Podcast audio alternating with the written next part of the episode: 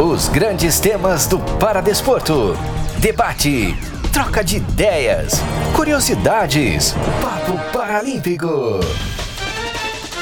O podcast oficial do Comitê Paralímpico Brasileiro.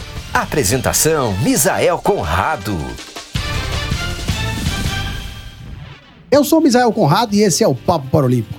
Programa muito mais que especial. Em comemoração ao último dia 8, Dia da Mulher, com presenças muito especiais. Falaremos muito sobre esporte paralímpico, sobre goalball, sobre natação, sobre vôlei sentado e muito mais. As nossas convidadas são especialíssimas. Temos ainda aqui nos nossos estúdios Fernanda Viana, Anne Cristina e Rafael Sena, o produtor do nosso Papo Paralímpico. Ainda temos conosco Luigi e Rafael na operação aqui da nossa mesa de som e também na edição do Papo Paralímpico, ou seja, aqueles que têm o maior trabalho aqui no nosso programa. Presença também do nosso Daniel Brito, já presença de sempre na bancada do Papo Paralímpico. E o desafio do Brito também com algo bastante interessante logo mais no papo. E vamos iniciar então com a, os cumprimentos aqui dos nossos, dos nossos convidados, das nossas convidadas do programa. Começando aqui com Edênia Nogueira Garcia, grande campeã, nascida em Crato, no Ceará, S3 na modalidade de natação. Edênia, é um grande prazer tê-la conosco aqui no Papo Paralímpico. Mais uma edição muito especial e, aliás, uma edição mais do que especial, celebrando o Dia da Mulher. É um grande prazer tê-la conosco. Prazer é todo meu, né? Estar tá participando nesse momento aí, nessa data tão especial, que é o Dia da Mulher, né? O Dia Internacional da Mulher, aqui com essas duas grandes figuras também do esporte paralímpico. Eu fico honrada, realmente. Temos conosco também do vôlei sentado, ela que é, é de Venda Nova, na cidade, no estado do Espírito Santo, aos 15 anos, teve um câncer na perna e contraiu aí uma deficiência e a partir daí uh, caminhou uma trajetória muito bonita, chegando aos 19 anos na seleção brasileira. Hoje reside no estado de Goiás e briga aí por uma vaga na seleção que vai disputar os Jogos de Tóquio. Ela que tem aí, além do esporte, uma trajetória interessante fora das quadras que nós falaremos ao longo do programa. Luísa Fiorese. Luísa, é um prazer tê-la conosco. Prazer é todo meu de estar aqui. Acho que falar desse assunto é sempre muito importante, né? A mulher vem ganhando cada vez mais espaço, mas a gente ainda precisa de muito mais. Então, acho que estar aqui hoje falando sobre isso é bem legal. Temos também uma convidada não menos especial. Ela que aos 17 anos já brilhava pelas quadras do Brasil e do mundo, uma das principais jogadoras de golbol do planeta, Vitória Amorim, que é do Rio de Janeiro e hoje integra a equipe do SESI São Paulo. Vitória, é um prazer tê-la conosco nesse programa tão especial do nosso Papo Paralímpico. Prazer é todo meu estar aqui. Agradeço muito pelo convite, fiquei muito honrada e para mim vai ser maravilhoso compartilhar minhas experiências, já que minha vida mudou aí completamente nesses quatro anos como mulher. E temos aqui o Daniel Brito, membro permanente da nossa bancada. Daniel, prazer tê-lo conosco aqui em mais um Papo Paralímpico. Um abraço para você, Misael, um abraço às nossas convidadas. Realmente um programa muito especial. Fico muito feliz e muito honrado de compor uma mesa tão talentosa, e aí inclui também a presença do apresentador, né? Com o seu talento não só na apresentação, mas também no tempo que jogava futebol. Os nossos amigos aqui das picapes, meu companheiro Rafael Sena e a Anne Cristina, além da Fernanda Viana, para não deixar de seguir o ritual de apresentar, mesmo que você já tenha feito, Misael, apresentar o pessoal que está acompanhando aqui a gravação do podcast. Perfeitamente, Daniel Brito. E o, as mulheres vêm cada dia mais conquistando o seu espaço que é de direito na sociedade brasileira. Felizmente, o mundo vem mudando velozmente. E essa mudança é cada vez mais perceptível. A mulher, que até 1932 sequer tinha o direito de votar, hoje ocupam de maneira igualitária aos homens em muitos aspectos o seu espaço na sociedade brasileira. E essas conquistas cada dia são maiores. Eu pergunto a Edênia, Edênia, como é a participação da mulher no esporte paralímpico? Olha, hoje eu posso falar muito da natação, né? A gente tem, a gente teve no Mundial de Natação ano passado um número bem expressivo de mulheres. É, todo mundo sempre fala em ter uma equidade, né, de gênero é, em todos os setores, que eu acho que isso traz um, faz do nosso país um país mais sustentável. Mas eu sempre busco falar de que não, não só aumentar e deixar também é, igual os números, mas também qualidade, né? A gente não adianta aumentar o número e não ter uma qualidade. E é bem bacana fazer esse, essa retrospectiva para o ano passado, porque a gente conseguiu isso. A gente não só aumentou o número de mulheres, né? E também uma qualidade absurda técnica e de pódios também.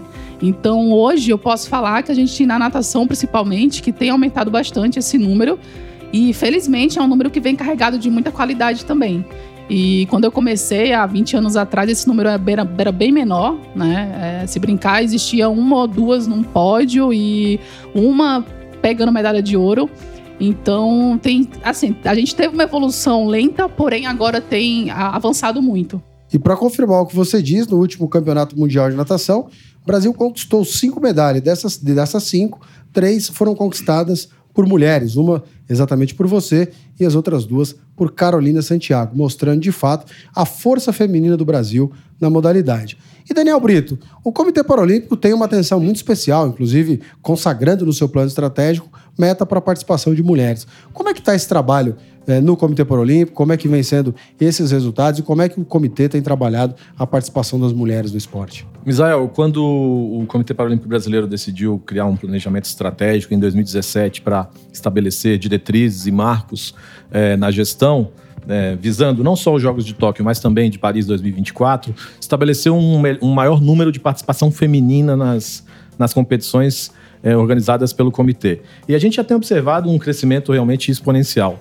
No nosso circuito de loterias Caixa, que é a principal competição que o Comitê Paralímpico Brasileiro organiza em âmbito nacional, a gente já vê um número um crescente de mulheres, não só nos regionais, mas também nas etapas nacionais. Acho que a Edênia pode falar muito bem sobre isso, porque deve ter percebido, né, Edênia, que as piscinas é, têm, têm sido compostas, as raias têm sido compostas com mais atletas do, do gênero feminino, né? Sim, com certeza. A gente, se a gente parar para pensar em 2005, né, na, nas primeiras etapas do circuito, era muito escasso o número de mulheres, assim. A gente tinha muito. Tem, como, como tem até hoje, um número muito grande de homens.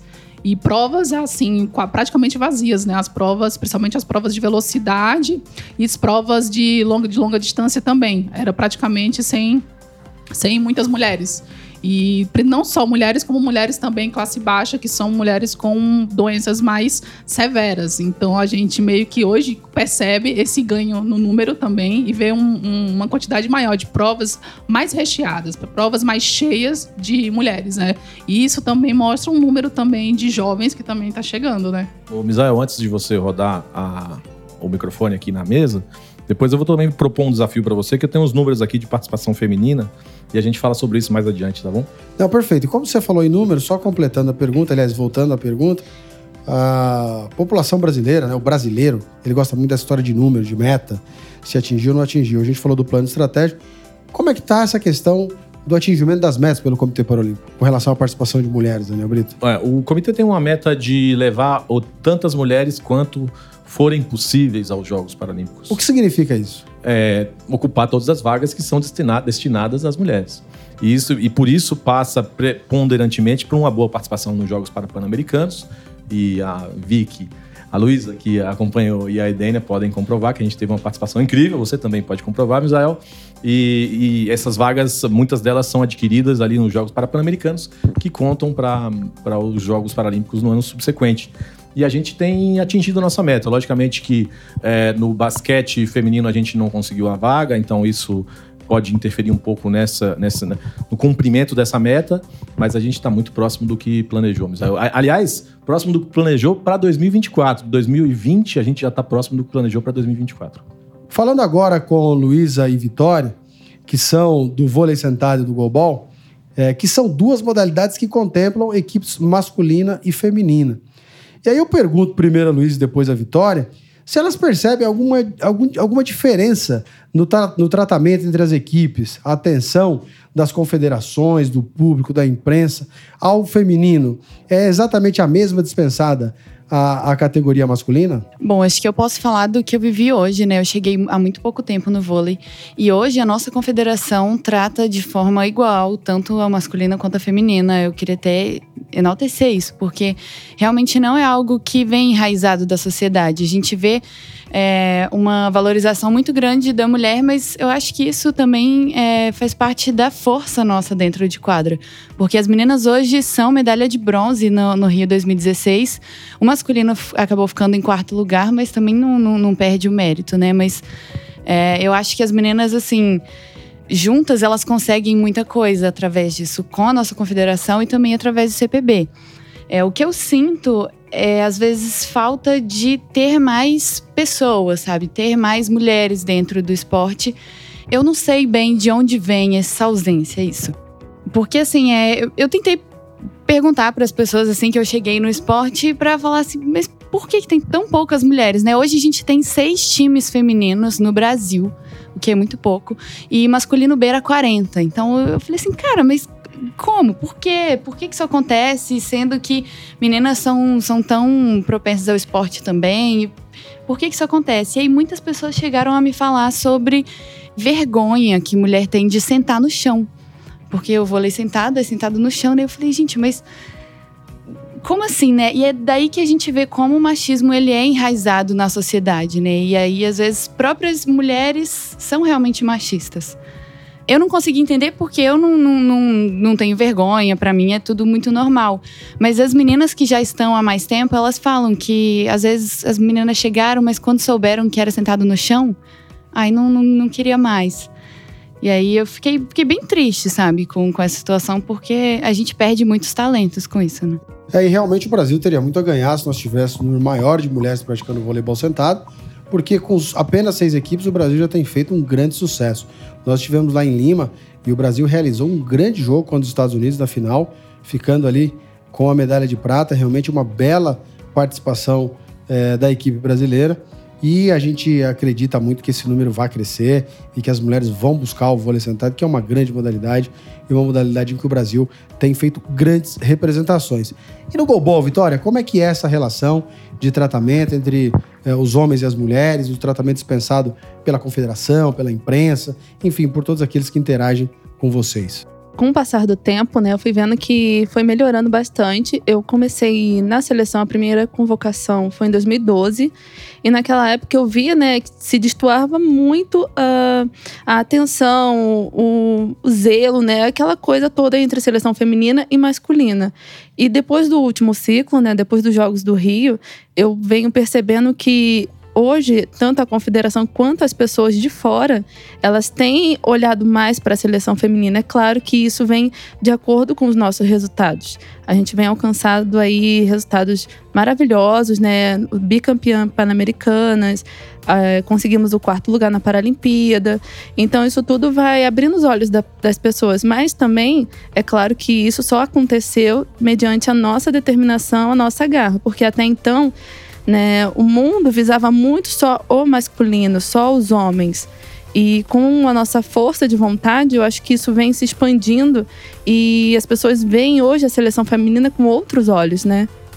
Com toda certeza. Aliás, a seleção feminina de Global vem crescendo demais nos últimos anos. Isso. É uma equipe que a gente vem percebendo ganhar corpo e a cada dia que passa, com mais jogadores brigando para estar entre as três titulares, é, entre as seis ali no total as três reservas. Então, realmente, a modalidade vem crescendo muito. O Brasil vai cada dia mais se tornando uma equipe sólida e conquistando grandes resultados. Quem não se lembra da final em Lima, que o Brasil, nos últimos segundos de jogo ali, é, conseguiu uh, levar o jogo para a prorrogação e depois conquistar um título brilhante, uma medalha de ouro magnífica para o Brasil.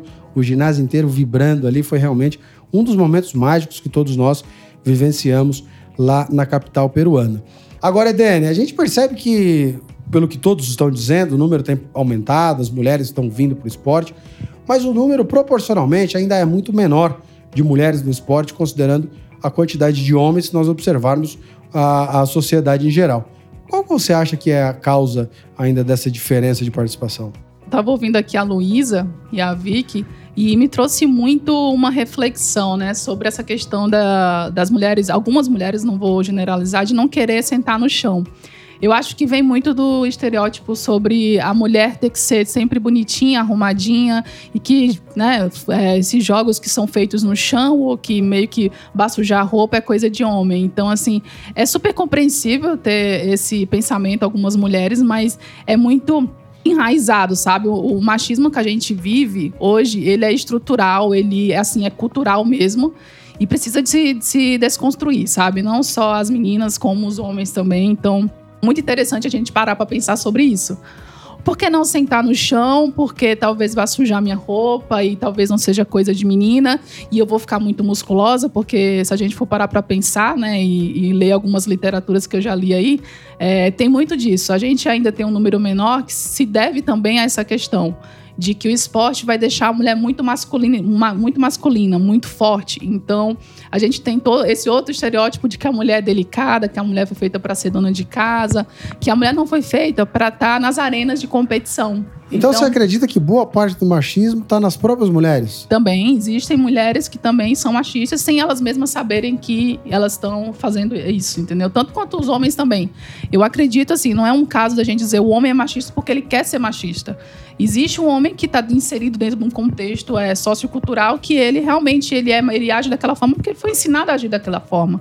E o pai daquele homem foi ensinado também a agir daquela forma. Então, assim, é muito cultural eu acredito que vale muito uma desconstrução, a gente poder se informar sobre essa questão do machismo, essa questão de equidade de gênero, porque assim, se a gente pensar nessa questão, vai ficar muito mais fácil você entender o seu contexto social, sabe? Vai conseguir entender um pouco do que é o Brasil, que meio que limita a mulher a um, a um, um lar doméstico, a uma atividade mais delicada, entendeu? Você acha, Dani, que a deficiência acentua um pouco isso? Então, imagina num, numa família onde, vamos supor que essa família é uma família super tradicional e que realmente as filhas são educadas para terem é, profissões delicadas, profissões, vamos supor, ah, dona de casa ou cuidar da unha, do cabelo, e não, não dizendo que é uma, uma profissão fácil de você desenvolver. Mas imagina essa família que tem uma filha com uma deficiência, que a família já normalmente protege, né, todas as suas, suas filhas meio que para o mundo, né? E ela vem com uma deficiência, ou ela adquiriu uma deficiência. Então é muito mais fácil essa família super proteger essa mulher com deficiência. E quando você não tem exemplos, né? Porque eu costumo dizer que o exemplo arrasta e o exemplo ele precisa ser exposto na televisão, ele precisa ser mostrado para que aquela menina que está em casa, eu falo muito sobre isso. Se tem uma menina com a mesma deficiência da Edênia e enxerga na TV a Edênia e ela olha para ela mesma e fala: "Poxa, aquela moça, ela tem uma deficiência parecida com a minha. Será que eu não posso desenvolver a mesma habilidade que ela tem ou posso ir para a piscina, para a arena ou qualquer outra coisa como a Luísa, a Vicky?" Então, eu acho que parte disso, assim, já é muito é, a superproteção em cima da pessoa com deficiência, em cima da mulher com deficiência mais. E quando ela não tem a quem se espelhar, fica mais difícil ainda. Então é todo um contexto, sabe? É muito mais complexo. Não é só simplesmente não temos um número suficiente de mulheres ou um número muito pouco. Precisa se estudar o nosso, o nosso contexto, entendeu? Precisa se criar formas de atrair essas meninas, de mostrar para elas que não só elas são capazes, mas como aqui tem pessoas como elas. Perfeita, Dani. E visões sóbrias como a sua, como a apresentada aqui pela Luísa, pela Vitória, acho que são fundamentais aí na busca por essa conquista de uma participação equânime de mulheres e homens também no esporte, que é o que a gente busca na sociedade diariamente. Agora, Daniel Brito, você que é um homem aí da, da imprensa, né, um homem de mídia, como é que você percebe dentro do esporte paralímpico, que vem conquistando aí um espaço na mídia, com o selo Brasil Paralímpico, algumas transmissões ao vivo no, no, do Grupo Globo, pelos canais Sport TV, participando de programas importantes como Jornal Nacional, como Esporte Espetacular, dentre muitos outros. Aliás, a, a Luísa aqui protagonizando nos últimos tempos algumas participações importantes aí na Globo, na Record, e a gente vai falar um pouco disso daqui a pouco. Mas o esporte paralímpico que vem como um todo conquistando esse espaço, como é que você percebe o tratamento da imprensa com relação a homens e mulheres com deficiência no esporte? Misael, esses dias a gente recebeu um colega de imprensa aqui para falar sobre o nosso planejamento estratégico, exatamente sobre essa questão da participação feminina. E quando a gente começou a elencar aqui os ídolos paralímpicos brasileiros, é, o repórter só conseguia se lembrar de homens. Ele não conseguiu puxar o nome de um atleta é, um- uma atleta brasileira que pudesse ter sido destacada naquele programa que iria ao ar, é, que eles já tivessem perfilado, traçado um perfil dessa atleta no programa. Aí depois a gente lembrou da Adria, lembrou da Márcia Mausar, e que a Márcia, inclusive, que teve uma participação belíssima e muito marcante na abertura do Você não lembrou da Idênia? A Ide- A Idena já era um assunto em pauta, inclusive. Inclusive, a Idena foi entrevistada para esta, esta pauta. e- Estamos esperando. É, estamos esperando, é verdade. então, assim, a- a- o que, que a gente está tá fazendo? A gente está contribuindo, Misael. Eu acho que o papel do Comitê Paralímpico Brasileiro neste quesito é muito importante, porque a gente é um vetor dessa mudança. A gente está proporcionando a, a alteração, a mudança da percepção, eh, da consciência das pessoas em relação da participação feminina no, no desporto. E eu acho que a partir do esporte, eu acho que isso, inclusive, é um dos, um do- dos mantras aqui do Comitê Paralímpico Brasileiro, a partir do esporte, a gente consegue promover uma mudança da consciência na sociedade. Perfeitamente, isso em todas as áreas. Inclusive, o comitê consagrou no seu plano estratégico a inclusão, eh, tanto no seu, na sua missão, como também na sua visão, e vai perseguir certamente pelos próximos anos. Vitória, você é o símbolo do novo momento feminino do goalball brasileiro. Uma atleta muito jovem, uma das mais jovens do selecionado canarinho, e que também é uma das principais, né? não só do Brasil, mas do mundo, como nós já dissemos. Com apenas 22 anos, alguém conseguir essa façanha é algo bastante difícil, né? em qualquer que seja a modalidade, em qualquer que seja o esporte. Queria que você contasse para os nossos ouvintes um pouco da sua trajetória, como é que surgiu o esporte para você. Eu imagino aí que seja no Benjamin, que tenha sido no Benjamin Constant, mas eu queria que você contasse como é que foi isso, como é que foi eh, a sua trajetória e que você também dissesse pra gente se o fato de ser mulher, você acredita que isso tenha interferido de maneira positiva ou negativa nessa sua trajetória. Curta e, aliás, e muito eh, importante já para o esporte nacional. Comecei no esporte, realmente lá no Instituto Benjamin Constant, como você falou. Eu conheci o goalball em 2010, foi um ano após eu ter ficado cega. E até então não era o esporte que eu desejava para minha vida, mas em 2011 eu retornei às quadras e no início foi complicado na escola, né? Porque o pessoal tem muito preconceito, tinha muito preconceito com o goalball, ah, se arrastar no chão, Os próprios cegos. os próprios cegos. é, se arrastar no chão, coisa de porco, vai ficar sujo. E no início, né, isso acaba te afetando um pouco. Mas depois, né, em 2012, eu tive a minha primeira convocação, que na época o técnico era o Paulo Miranda. Ele me convocou a primeira vez, eu estava com 14 anos. E daí foi vindo as convocações, eu fui Mundial de Jovens, né, o Mundial da Finlândia, Toronto, Rio 2016. Foi uma carreira, foi um período muito rápido na minha vida que tudo aconteceu, né? Também recebi aquele prêmio paralímpico 2015. E logo depois a minha vida vem se transformando, né? Em 2018, 2015 você tinha 17 anos. isso, 17 anos. Já a melhor jogadora do país na modalidade. Foi, foi quando eu recebi o Prêmio Paralímpicos, né? Em 2016 eu parei no álbum de figurinhas do Rio e foi muito emocionante, assim, tão pouco tempo as coisas acontecendo, mas eu acho que isso muito vem da sua determinação, né? Eu acho que a- as mulheres e si, o ser humano em si, ele precisa ser determinado, ele precisa querer almejar algo grande para sua vida. E com o passar disso, né, em 2017 eu, digamos assim, um ano sabático, eu acabei engravidando e fiquei um ano fora da seleção. Eu fiquei, voltei em setembro de 2018 para a seleção. Daí também não parou mais as convocações. A gente, né, ano passado viajamos muito, fomos duas vezes para o Japão, Suécia, Lima. E eu tenho ficado muito feliz com os resultados da seleção, com os meus resultados em si, porque ser mulher é, nessa sociedade já é um pouco mais complicado. Como a, a Redênia falou, né? O machismo, ele tá impregnado na sociedade, não é uma coisa que, que as pessoas talvez queiram que aconteça, né? Assim como existem negros racistas, tenho visto que as mulheres elas vêm ocupando esse espaço diferente, mostrando que, que não é a mulher não foi só feita para ser mãe, para ser dona de casa. É claro que eu admiro muito quem faça. Por exemplo, a minha mãe, ela falou: nasci para ser dona de casa e honra isso com todas as forças dela. É a mulher acreditar que ela pode sim ser uma dona de casa, mas que não é a tarefa dela, a obrigação dela, como ela pode ser uma atleta, como ela pode ser, enfim, muitas outras coisas. Luísa, você tem tido um destaque importante aí nos últimos, nas últimas semanas, né? Participando de programas importantes. Em e- breve no Esporte Espetacular, Misael. Em breve no Esporte Espetacular. E disputando aí a vaga para Tóquio, com apenas também 22 anos, né? Depois de, de, de ter chego a três anos na seleção brasileira. Conta um pouco da sua trajetória para os nossos ouvintes. Bom, na verdade eu conheci o esporte paralímpico no ano passado, né? Tem pouquíssimo tempo, tem um ano só que, que eu tô no vôlei. E antes eu jogava handball, então é. Só uma, uma questão, Luiz. Daniel Brito pautou mal aqui o apresentador. Me disse que você havia chegado na seleção com 19 anos. Então, minhas escusas aí aos nossos ouvintes, mas a culpa não é minha. Nossas escusas. É do Daniel Brito que me informou errado. E você há um ano está na seleção brasileira e já disputando a vaga para Tóquio, que aumenta ainda mais a importância do seu feito. Que é isso, Daniel? Apuração pesadíssima. hein?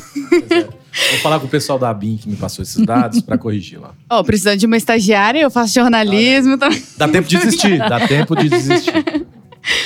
Como eu disse, eu era atleta de handball antes. Então, ter chegado no, no esporte paralímpico no ano passado, meio que já me ajudou a ter essa carga, né, de antes. Por mais que sejam esportes divergentes, me ajuda muito, principalmente por ser do coletivo. Eu até estava falando com a Edene, a gente estava falando da diferença é, do individual para o coletivo, mas eu sempre fui do coletivo. Então, eu gosto disso, de estar no grupo, de fazer parte do grupo. Então, me faz muito bem. E eu tô muito feliz de estar vivendo essa oportunidade de novo. E agora numa seleção brasileira, né? Algo que não sei se eu conquistaria pelo handball. Então a confederação acreditou em mim, né? O, o meu técnico é, Guedes confiou em mim e tá apostando aí. Vamos ver, quem sabe? Em tão pouco tempo conseguir uma vaguinha aí para Tóquio. E qual a causa da sua deficiência? Eu tive um osteosarcoma com 15 anos, que é um câncer no osso, e aí eu tive que tirar esse osso é, doente, né, para colocar uma prótese no lugar. E aí minha perna no meio não dobra, né? Tive que fazer uma série de cirurgias em cima disso. Mas é engraçado porque eu nem sabia que eu me enquadrava como deficiente logo que eu coloquei.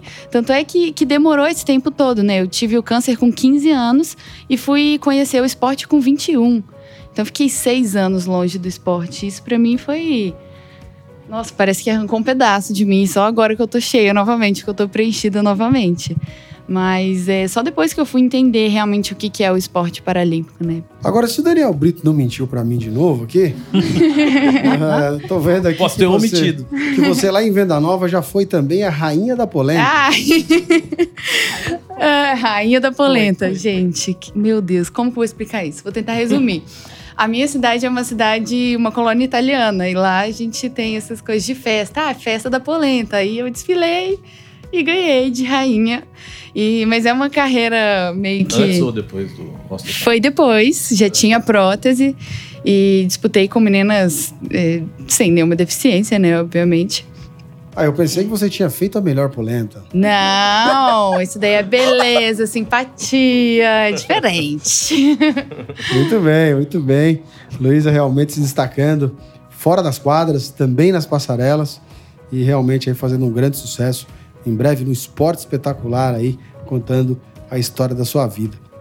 Eu acho que essa parte de estar na mídia hoje é muito do que a Edênia falou, assim. Eu vejo uma importância muito grande de você ter uma referência que você possa olhar e falar, cara, eu, eu posso ser essa pessoa, eu posso seguir os passos dessa pessoa. Porque, como eu falei, eu era muito mal informada em E, relação e ao quem é a esporte. sua referência, Luísa? Caramba, difícil essa pergunta, né? Mas aqui do lado tem uma grande mulher, assim, que é a Edênia. Eu conheci a Edênia, na verdade, em 2016. Nossa, que E- honra, Midinho. É. E ela, assim, desde então eu acompanho ela e ver ela falando da mulher, principalmente, é uma coisa muito forte. Então, quando eles me falaram que ela ia estar aqui do lado, eu falei, caramba, eu vou falar do lado da Edênia. Falar desse-? É, eu acho que é muito importante a gente ter essa referência, mas quando começaram a surgir essas, essas reportagens e tal, eu pensei muito na mulher deficiente que está em casa e que procura alguma coisa para fazer, para querer sair de casa, porque o vôlei hoje ele não é só alto rendimento.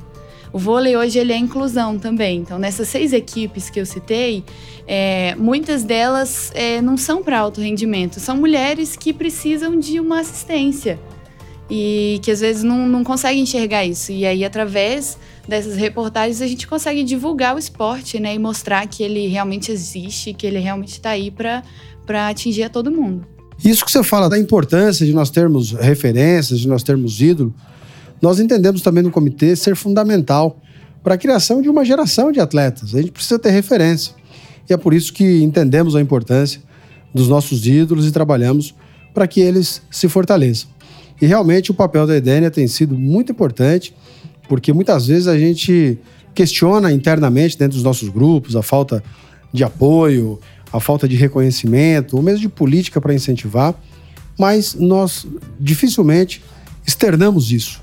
Dificilmente nos posicionamos de maneira decisiva no sentido de buscarmos esse reconhecimento e de buscarmos colocar aquilo que a gente acredita de fato, por mais que as posições sejam polêmicas ou que as posições sejam duras. E a Edênia tem representado muito bem o segmento das mulheres, sempre com muita coragem, com muita transparência, exatamente trazendo todos aqueles pontos que são importantes para serem discutidos aí pela sociedade, para serem debatidos no sentido de fazer com que a mulher cada, mês, cada vez mais seja protagonista do seu próprio destino, quer seja no esporte, quer seja na vida, quer seja onde ela onde ela esteja. E aí, Edênia, eu peço para que você conte um pouco aí da sua trajetória, veio lá de Crato, como é que foi essa trajetória aí? Do que, Crato. Do Crato, que fez você parar aqui no Centro Paralímpico Brasileiro com essa mala cheia de medalha. Quero só acrescentar um pouco mais essa sua fala sobre a preocupação do comitê e o cuidado de com, esses, com essas questões, né, da, da equidade de gênero e questões que envolvem o universo da mulher. É, eu fiquei muito feliz é, nos últimos dias quando eu fiquei sabendo que foram contratadas três estagiárias mulheres para natação porque ano passado a gente aumentou, aumentou o número de mulheres, né? Foi um número maior para o Mundial. E eu cheguei para o professor Alberto, professor Jonas, eu falei: é, vamos pensar numa outra questão. A gente aumentou o número de, de atletas, por que não é, também aumentar o número da comissão técnica? Porque hoje a gente tem na seleção brasileira só homens. E eu fiquei sabendo há poucos, né, pouco, poucas semanas que foi contratado três estagiárias, então já tem na academia, na borda da piscina, algumas algumas meninas trabalhando e são muito boas, né? São bem é, proativas. Então é muito bom ver que as coisas estão mudando, assim, sabe? Então a questão só de aumentar o número de atletas não faria sentido se a gente também não aumentasse o número da comissão técnica, né? Então fiquei bem contente com, com essa decisão de vocês. Voltando um pouquinho para minha história, são 20 anos quase aí no, no esporte paralímpico. É, nasci no Crato, uma cidadezinha muito pequena do Ceará. E, assim, por vários motivos de desemprego, é, complicações financeiras, a gente foi mudando de cidade, fazendo várias mudanças. Acabei chegando no Rio Grande do Norte, é, Natal, no Rio Grande do Norte, né? Cidade onde meu pai cresceu. E lá, é, procurando neurologista, que assim, sempre que a gente mudava, procurava muito essa questão de ter um bom tratamento, escola tudo próximo, né? Porque eu não andava muito, não tinha muito, o deslocamento era muito difícil, a mobilidade urbana também de Natal sempre foi muito difícil. Então, isso sempre foi muito prioridade: escola, tratamento e minha casa próxima. Então, meu pai, motorista de ônibus na época da linha do bairro, é, subia sempre é, um atleta, né? Mas ele não sabia que era atleta, o Francisco Avelino. É, usando duas moletas e um porte atlético. Ele perguntou, meu médico já tinha indicado, ela faz natação, que seria interessante para ela, já que só a fisioterapia não está dando conta, porque ela tem uma síndrome degenerativa. E meu pai perguntou pro Francisco para onde ele ia todos os dias no mesmo horário. E ele, né, falou: eu tô, indo, tô treinando para Sydney, isso em 2000. E meu pai falou: Olha, eu tenho uma filha. Nós nem, nem mencionávamos a palavra deficiência, porque a gente não. Eu não me identificava assim, minha família também nunca nem mencionou sobre isso. E muito menos que existia esporte para pessoa com deficiência. E uma semana depois eu fui fazer o teste. É, e no teste eu mergulhei, peguei alguns brinquedos no fundo da piscina e de imediato a professora já colocou para a equipe local, onde treinava o técnico da seleção brasileira, a seleção brasileira, parte treinava lá também. E um ano depois já estava participando da primeira competição internacional, conseguindo ficar no segundo lugar do ranking mundial. E aí eu acredito que foi um pontapé, né? Aos 14 anos na primeira competição é, internacional, aos 15 o primeiro campeonato mundial.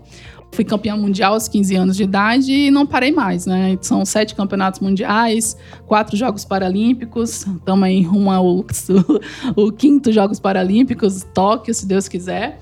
É isso, o esporte paralímpico para mim é, trouxe muito disso, é, de criar uma identidade própria, sabe? Quando eu falo sobre ter um exemplo a seguir, é engraçado que eu sempre tive como exemplo homens, né?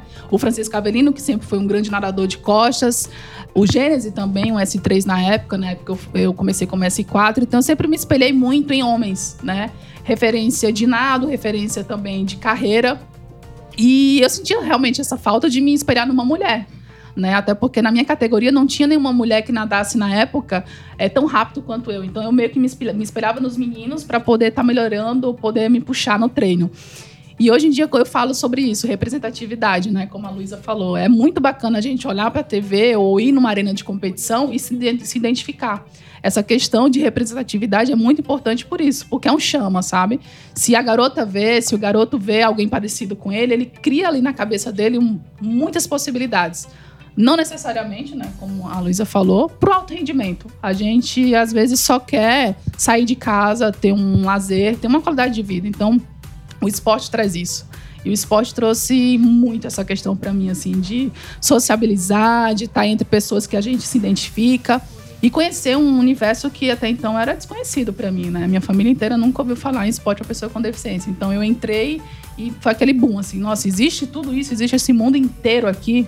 E foi bem bacana. Então acho que o esporte para mim é isso, foi uma identidade muito forte de empoderamento da pessoa e da mulher com deficiência. Né? Israel, antes de continuar, eu queria consultar a Vicky, porque ela é bastante atuante nas redes sociais, como vocês outras duas também são. e sempre que tem oportunidade, né, Vicky, você mostra ali o rebento, né? Sim. É, e queria saber para você como é que é, é, esse desafio duplo, né, de, de maternidade, atleta. É assim, é, é bem complicado, né? Ser mãe e ser atleta são duas funções bem difíceis, porque exigem muito de você, né? O físico e o emocional, a mente. Quando eu voltei à seleção, né? Ele estava com quase seis meses de vida. Foi muito doído e claro que eu já tinha parado de amamentar, mas como era a primeira vez, acho que tudo na vida, né? Quando é a primeira vez é mais difícil. Então, chorei bastante, sofri bastante com essa distância de nós dois. Só que hoje eu acho que eu já me adaptei a isso. Eu tenho uma grande ajuda da minha mãe, que está sempre por perto. Mas a saudade bate, é complicado. Acho que você tem que parar, respirar fundo, pensar muito bem no que você quer para você, o porquê que você está aqui. Porque ninguém é obrigado, né, a ficar uma semana longe de casa. A gente vem porque quer, porque a gente gosta do que faz eu tento ver isso como uma bomba de motivação para que eu venha me doar ainda mais para fazer valer a pena todos esses dias longe dele, longe de casa e que também me ajuda a ter melhor desempenho dentro de quadro, né? Então, e agora, Daniel Brito. Vamos ver se você está preparado aqui para responder. Essa é bem fácil. Daniel, esse é o mais fácil de todos os desafios do Brito mais fácil do que aqueles que existiam antes do desafio existir. Vamos ver se você está preparado. Você é um entusiasta da causa feminista. Ele está formulando agora a pergunta. Entusiasta da causa feminista. Então, certamente você vai saber responder. Como eu disse aqui no início do nosso programa, no Brasil, as mulheres tiveram o direito de votar a partir de 1932, o governo Getúlio Vargas, com a abertura do Código Eleitoral, enfim, depois outras medidas que foram garantindo o direito de voto e o direito depois, inclusive, de se candidatarem, que foi logo ali é, bastante próximo daquele da edição do Código Eleitoral. E a pergunta é a seguinte: qual foi o primeiro país do mundo onde a mulher teve direito de votar e quando isso aconteceu? Valendo! Olha, é, votar em assembleias de comitês paralímpicos nacionais. Não, votar para as eleições, para escolher os representantes políticos dos seus países. Israel, se eu não me engano, se eu não me engano, por favor, Vic, Luísa e Edênia me ajudem. É, foi o. É, é, quem teve direito a voto, é isso? Ou quem pode indicar? Não, não. Qual foi o país onde as mulheres primeiro tiveram uhum. direito a voto no mundo? Se não foi a França, tá alguma coisa errada. Então vamos lá, quando? É, na eleição, depois de De Gaulle, Ali, 38. Cara, França nos anos 50, não sei dizer quando. Olha, Daniel, como sempre, a sua resposta está errada. Coitado. sabe disso. Não, o grande lance é o seguinte: você não precisa acertar. Mas se você tiver uma forma boa, as pessoas acreditam, entendeu? Mas a sua resposta está completamente equivocado. Vamos lá. Não foi a França, foi a Nova Zelândia. Em novembro de 1893. As mulheres conquistaram os direitos no Brasil já não, não tem nem 100 anos, né? E qual foi a mulher que primeiro teve o direito a voto no Brasil, Daniel Brito? Cara, é, voto para eleição majoritária É, ou eleição. eleição, menor? qualquer que seja a eleição. Qualquer que seja? É. Ué, tô entendo escola. da Qual foi a primeira? Não, eleição para cargos políticos. Foi Maria Joaquina. É, quando da sucessão. Tô parecendo um Lero Lero aqui. não sei dizer, não sei dizer. Celina Guimarães Pereira. Olha aí, Celina Guimarães Pereira. E seguimos com o Papo Paralímpico, já que o desafio do Brito. Desafio do Brito é um oferecimento Wikipedia. E vamos lá, então, seguindo aqui com o nosso Papo Paralímpico, depois de mais um desafio do Brito, não respondido pelo Daniel Brito. Respondido, porém errado. o que já, o que já é praxe aqui no nosso Papo Paralímpico, mas seguimos, porque Daniel Brito não é cultura, definitivamente. É, eu pergunto às três aqui, é, muito se tem debatido na sociedade essa questão da misoginia, do machismo, essa questão em torno é, do tratamento dos homens dispensado às mulheres. E aí tem uma parte da sociedade, a sociedade está dividida, tem uma parte da sociedade entendendo que há um certo exagero nessa interpretação, e uma outra parte da sociedade entendendo que realmente é preciso é, ser extremamente firme nessa, nessa questão para que se resolva o problema. E aí eu pergunto para vocês, pegando um exemplo que aconteceu na transmissão da, da Rede Globo de televisão, quando Galvão Bueno ele chama repórter que vai dar uma informação e ele não ouve a, a informação por completo. Então ele não entendeu que o jogador, é, o qual a, a repórter estava fazendo referência, havia é, é, vindo da Ponte Preta. E aí ele disse a ela: dá informação completa, diz para o telespectador de onde veio o atleta. E aí foi uma guerra nas redes, uma guerra virtual, pessoas dizendo que era misoginia, que ele é, era porque ela era mulher, e uma outra parte dizendo o seguinte: olha, ele realmente foi mal educado, foi deselegante, mas não tem nada a ver com mulher ou homem. Eu queria saber de vocês, o entendimento de vocês, tem exagero ou vocês entendem que o tom tá certo, o tom precisa aumentar? Como é que vocês enxergam essa questão, tendo como base é, esse acontecido na transmissão é, do jogo lá pela Rede Globo de televisão? Olha só, tentando analisar essa questão em si, com esses detalhes que você deu, não tem como a gente ver que foi algo relacionado ao gênero dela. Se tivesse citado alguma coisa a, com relação a ela ser mulher, eu poderia dizer que sim, né? Que isso teve, foi menosprezou ela nesse sentido. Mas tendo só essas informações, eu acho que não. A gente, pessoas conseguem ser mal educadas sem é, necessariamente denegrir a outra pessoa por causa do seu gênero ou sua condição, ou seja lá qual for, sabe? Então, qualquer movimento tem exagero. Não adianta a gente dizer que o movimento feminista não tem exagero, que tem. Todos os movimentos existem as pessoas que passam da medida. Né? Mas esse não é o caso de você é, dizer que o movimento des desvalorizar o movimento. Então acho que é muito essa questão. Você precisa ter um, um senso crítico muito grande. Você precisa ter um discernimento para poder ver é, e escutar realmente como que foi dito e pronunciado as coisas, né? Nem tudo é voltado para essa questão. Você, Luísa? Bom, eu acho que em relação à mídia, assim, eu já. Eu, como jornalista também, quase formada, é, eu pesquisei muito sobre essa questão na mídia, né? E uma vez eu ouvi a Bárbara Coelho, que hoje é apresentadora do Esporte Espetacular, falando que, assim, não é que hoje ela não tenha credibilidade para falar. Mas hoje ela ainda precisa provar que ela sabe de futebol. Não é como um homem que tá lá e comentando e falando. É, tipo, para ela ter credibilidade, ela ainda precisa provar. Não basta ser ela, não basta você chegar e falar na frente das câmeras. É, você precisa provar para o homem que você tem poder de fala. Então, é, eu acho que nesse caso em específico, é óbvio que a gente não pode julgar, mas hoje na mídia a mulher ela ainda precisa provar a competência dela para ter o poder de fala, senão o homem não vai dar ouvido. Mas nesse caso em especial, você acha que é óbvio que existem muito os extremismos, assim. Eu não sou muito a favor do, do extremismo. Eu acredito que existe sim essa dualidade, né, de pessoas que possam exagerar, mas a gente precisa entender também que a gente não consegue progredir sem ter alguma resistência maior, né? você, Vitória? Então, puxando o que as duas falaram, né? Primeiro é que há muito exagero no, nas pessoas, né? Todos os movimentos que a gente vê hoje, eles são muito exagerados. As pessoas têm horas que perdem a noção real. Tipo, elas querem algo e elas saindo da, do, da linha de raciocínio ali que está seguindo aquele movimento. E nessa situação que aconteceu, né, eu vejo como talvez falta de educação, porque a educação ela vem de casa e a pessoa tem que ser educada. E não vale menosprezar ou o seu colega de trabalho. Eu acho que está faltando também muita interpretação e informação do próximo que está recebendo aquilo ali. E você, Daniel Brito, como é que você, como é que você viu esse episódio?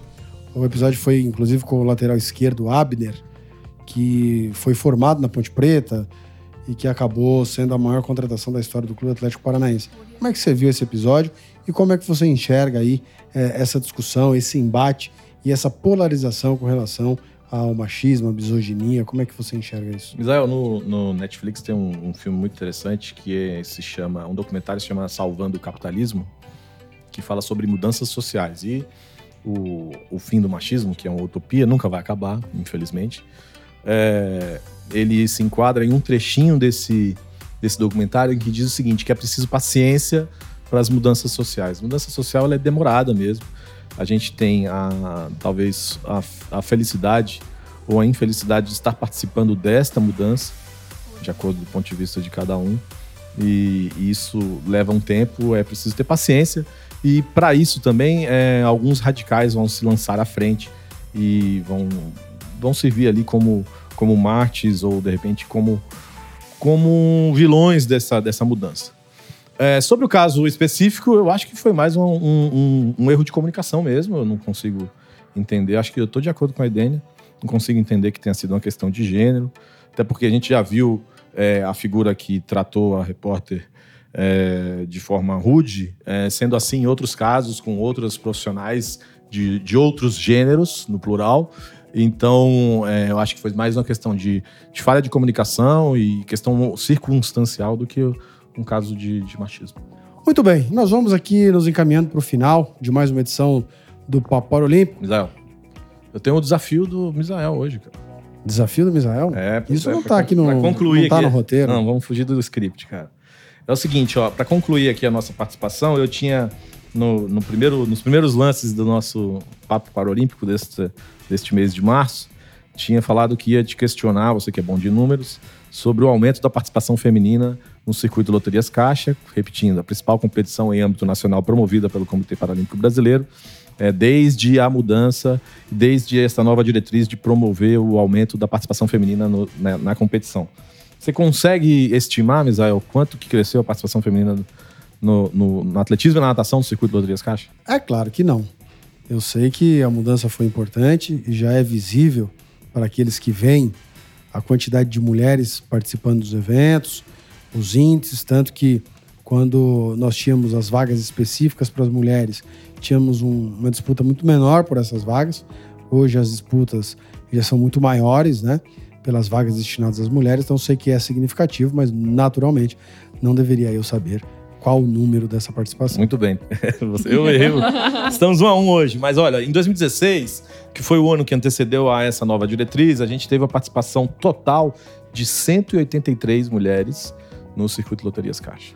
No ano seguinte, 2017, foi para 207 e já em 2019 Chegamos quase à casa do, dos 500, com, das 500 participações, com 491 atletas do gênero feminino disputando as competições do Comitê Paralímpico Brasileiro. E quantas serão em 2020? Bom, aí é um exercício de futurologia, eu infelizmente não vou conseguir. então, 2 a 1 um no placar. o Misael, com essa eu me despeço, obrigado aí. E vamos encaminhando para o final de mais um Papo Paralímpico, agradecendo as nossas convidadas pela, pela brilhante participação, por estarem aqui e abrilhantarem o Papo Paralímpico. E aí, Edene, começo com você. Muito obrigado por participar. Espero que você possa estar mais vezes aqui na nossa, na nossa bancada e que você pudesse encerrar aí um abraço para os nossos ouvintes, mas primeiro fazendo aí uma explanação daquilo que você espera, da sua expectativa para os Jogos de Tóquio.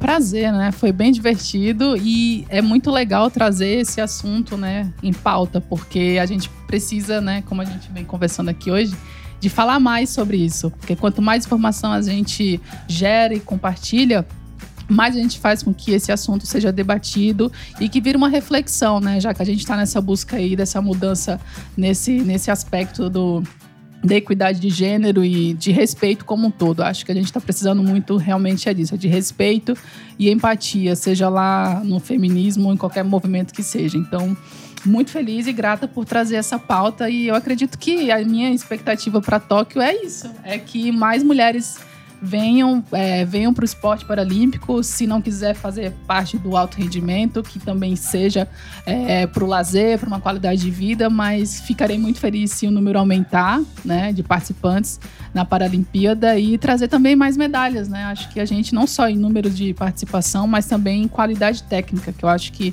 isso vai engrandecer muito o nosso país e o cenário internacional também. Então, deixa aqui meu abraço para todos que estão ah, ouvindo. E obrigada pela audiência de vocês. E Luísa, nossa rainha da polenta, que logo mais seja também a rainha das quadras. Um grande prazer, uma grande honra tê-la conosco, brilhantando aqui mais uma edição do Papo Olímpico. Queria que você também, antes de despedir, dissesse aí da sua expectativa pra, pela convocação, para os Jogos e pela participação lá na Terra do Sol Nascente. Bom, agradeço muito por ter participado desse papo aqui é, principalmente do lado de duas mulheres tão incríveis, né? Eu acho que é importante a gente dar o poder de fala para quem tem é, credibilidade para falar, que nesse caso somos mulheres e somos mulheres que sabemos o nosso lugar e onde a gente quer estar. Tá. E falando de Tóquio agora, eu queria falar que, assim, parece que eu estou vivendo um sonho de estar tá aqui vivendo tudo isso. Estou apontando aí no cenário internacional agora, estamos indo para um campeonato agora nos Estados Unidos. E assim, minhas expectativas são as melhores. O que eu posso falar é que eu tô dando tudo de mim, tudo que eu posso fazer, eu tô fazendo. E fica aí a critério do técnico. Vamos saber mais pra frente como vai ser, mas o que depender de mim, é, eu quero expandir cada vez mais e trazer cada vez mais pessoas para o esporte paralímpico. Estaremos aqui na torcida, torcendo para que você esteja lá. Obrigada. Daniel Brito, agora vamos ver se você acerta pelo menos uma. Você sabe qual a diferença que teve dessa classificação dessa qualificação do Golbol para os Jogos Paralímpicos das edições anteriores? Lógico, essa, essa é fácil, Zé. Manda outra pergunta, cara. Então vamos. é o seguinte, ó, a, o Golbol feminino fez uma campanha incrível no Campeonato Mundial de 2018. Se eu não me engano, na Suécia ou na Finlândia? Suécia. Suécia, exatamente a mesma coisa.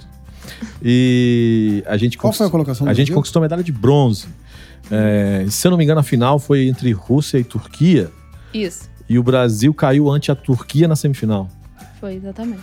Porque a Turquia tem uma jogadora incrível, não tão incrível quanto Victoria Morim, mas que realmente fez a diferença nesse campeonato e o Brasil conquistou a medalha de bronze. Agora diz que eu tô errado. E, e, e o que, que significa isso, Daniel? Ah, classificação. O Brasil garantiu a vaga direto para os Jogos Paralímpicos de Tóquio, diferentemente dos Jogos do Rio, quando o Brasil, por ser o país sede, já estava garantido. E Londres, Daniel Brito, como foi? Antuérpia, 1946. Na verdade, a única resposta que aqui o apresentador esperava era o seguinte: o Golbol ele tem duas formas de qualificar uma seleção. Uma é o Campeonato Mundial. A primeira e mais importante, classificam-se no feminino as três primeiras equipes colocadas. A segunda são os eventos regionais, Parapan, Campeonato Asiático, Europeu, Africano. E a terceira são exatamente os Jogos Mundiais da IPSA. E o Brasil, pela primeira vez na história, classificou-se diretamente com as vagas oferecidas no Campeonato Mundial, que é a mais forte e mais importante das competições. Por essa razão, o Brasil chega é, em uma Paralimpíada com a maior expectativa até hoje já registrada por parte dos brasileiros na participação da equipe do Brasil. Isso se dá, claro, pelo desempenho que as nossas atletas vêm tendo, pela qualidade de jogo da equipe brasileira e principalmente pela melhora de um fundamento do goalball que, ao meu ver, o Brasil é, necessitava mais evoluir, que é exatamente o aprimoramento da defesa. O Brasil sempre teve um ataque importante no goalball, mas se nós observarmos países como o Japão, por exemplo, que não tem metade da força ofensiva brasileira, mas uma escola que tinha uma defesa muito forte. O Brasil hoje vem crescendo nesse fundamento, vem avançando e por isso a expectativa cresce, porque nós temos aí Vitória, Carol, duas grandes batedoras e agora com essa defesa que vai cada vez uh, ficando mais sólida, a chance do Brasil naturalmente vai aumentando e nós entendemos aqui, eu e Daniel Brito, que as duas principais adversárias do Brasil, Rússia e Turquia, quer dizer, Rússia se estiver nos jogos, realmente vão ter que suar se quiserem disputar ali de igual para igual com a equipe brasileira. E dizendo isso, Vitória, eu agradeço a sua participação no Papo Olímpico e peço para que você, antes aí de se despedir dos nossos ouvintes, possa dizer da sua expectativa para esse grande evento que vai acontecer na Terra do Sol Nascente. É como você falou, né? Nossas grandes adversárias é Rússia e Turquia, não tirando também o Japão, né? Já que é a sede dos Jogos Paralímpicos e. E, e aí, uma pergunta, desculpa interromper, Vitória, mas ah. o Cobol tem esse aspecto de jogar em casa? Porque no futebol a gente vê aí as equipes querendo fazer a melhor campanha para fazer o último jogo em casa, porque diz que tem diferença. No Golbol, que é uma modalidade que precisa ficar em silêncio, tem o fato, fator casa, assim, é, é, é importante jogar em casa? Assim, no meu ver, né? Eu, como atleta, eu prefiro jogar fora de casa. Eu não. Eu, talvez por conta do, do público que tá ali, às vezes tem a torcida muito grande ali, todo mundo sua família, seus amigos, às vezes já fica nervoso, não, tem medo de errar, não sei o quê. Mas já que é fora do país, eu acho que essa, essa parte assim, do nervoso tudo já vai passando. E aí talvez quem fique nervoso são as japonesas, né? É isso aí. Vitória, um grande prazer tê-la conosco aqui, abrilhantando mais essa edição do nosso Papo Paralímpico. Não, eu que agradeço pelo convite, eu fiquei muito feliz mesmo por estar aqui. Eu tô até com a mão suando de nervoso. É que o ar-condicionado teve que ser desligado. Ah, então é por isso. Mas muito obrigado mesmo e que a gente possa fazer sempre o nosso melhor no dia a dia, que a gente também como atleta aqui venha buscar o nosso melhor para as Paralimpíadas e para as futuras competições. Muito obrigado mais uma vez. Daniel Brito, um grande abraço para você. Espero que você possa estar aqui na próxima melhor preparado do que você esteve hoje, para que você possa aí responder com exatidão ao desafio do Brito. Até hoje, ineditamente, jamais respondi de maneira correta. É verdade. Mas é sempre um prazer tê-lo aqui, abrilhantando aí o nosso Papo Paralímpico. Misael, é, tanto no desafio do Brito como no podcast Papo Paralímpico, o importante é participar. Então, participando dos dois, é, a minha... E onde é importante vencer? No esporte. Sempre. E participando e contribuindo aí, mesmo que a minha maneira, é sempre uma honra, satisfação, felicidade muito grande. E aguardando. Mesmo porque só há como contribuir a sua maneira, né? Porque é você que está contribuindo. é, bom, é verdade, é verdade. Há, há que se concordar. Mas aguardando para o próximo podcast, mais um tema especial sobre o Movimento Paralímpico Nacional. Obrigado, até a próxima. Muito obrigado a todos, obrigado ao Luigi, ao Rafael, ao Rafael Sena, a Anne Cristina, a Fernanda Viana, todos que fizeram mais essa edição do Papo Paralímpico. Voltaremos com muito mais de esporte paralímpico, de Jogos Paralímpicos, de torneios preparatórios para Tóquio e com tudo aquilo que tem relação com o esporte paralímpico e com o movimento paralímpico nacional e internacional. Um grande abraço a todos. Você ouviu Papo Paralímpico. Siga o CPB nas redes sociais e acesse o nosso site cpb.org.br. Até o nosso próximo encontro, aqui no podcast Papo Paralímpico.